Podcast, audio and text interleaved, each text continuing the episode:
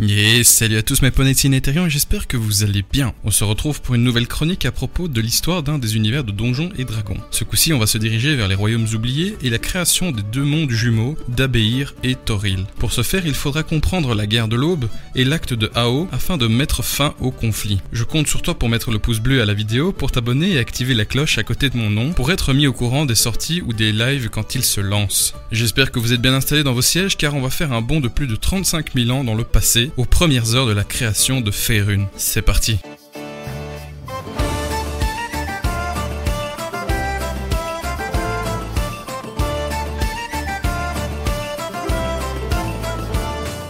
À l'origine, une planète nommée Abeir Toril, ou berceau de la vie par les créateurs, voit le jour. Cette planète est différente de celle que l'on connaît de nos jours, car elle est recouverte par un énorme continent massif appelé le Boros. Pour l'historique, Abeir Toril apparaît lorsque Ao, grand créateur de l'univers, fait sortir l'espace des royaumes hors du magma plasmique intersidéral nommé Phlogiston, le berceau chaotique de l'univers dont les dieux tirent leur création. À la même période, des créatures dévoreuses de vie et composées d'entropie élémentaire appelées les primordiaux commencent à apparaître dans l'espace des royaumes, recouvrant les mondes les uns après les autres, notamment Abeir Toril. Alors que les primordiaux ne s'en rendent pas compte, les premiers dieux apparaissent aussi dans l'univers. Les premières sont les déesses jumelles Charn et Selune, qui créent la vie sur Abeir Toril avec l'aide de Chontea et de son soleil pour maintenir l'équilibre entre les créations de Charn et les créations de Selune, et offrir la même place aux deux sœurs. Quand les jumelles se rendirent compte du danger des primordiaux, elles rallièrent et firent venir d'autres dieux afin de défendre le jeune monde de la dévastation des primordiaux. Allant jusqu'à chercher des dieux d'autres dimensions, l'affrontement entre les dieux et les primordiaux donnera naissance à la guerre de l'aube, pour la protection d'Abeir Toril, tandis que la vie florissait abondamment sur la planète. Les premières créatures à avoir parcouru cette antique terre sont dominées par les aberrations venues des royaumes lointains, tels que les abolètes et la souveraineté abolétique, les géants et les peuples créateurs. Les dieux n'apprécièrent pas non plus la présence de ces aberrations qui tentèrent de pénétrer dans leur royaume, et s'opposèrent à eux en créant le signe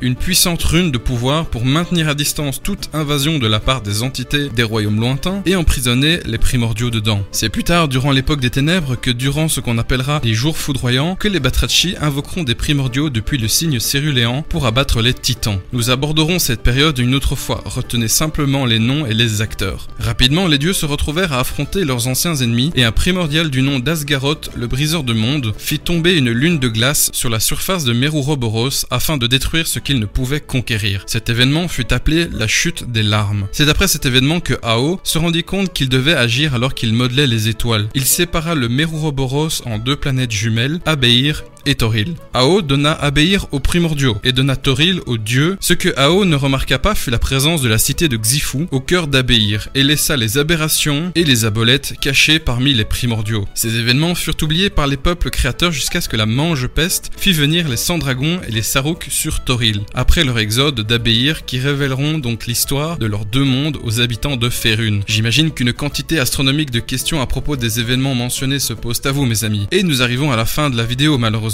je comprends, mais je vous propose de me les poser dans la section des commentaires pour savoir quoi aborder pour les prochaines vidéos du lore officiel des royaumes oubliés. C'était votre hôte Nighterion, j'espère que la vidéo vous aura plu, pensez à moi dans les pouces bleus et les abonnements. Moi je vous dis à la prochaine fois, continuez à regarder les étoiles et bonjour à tous.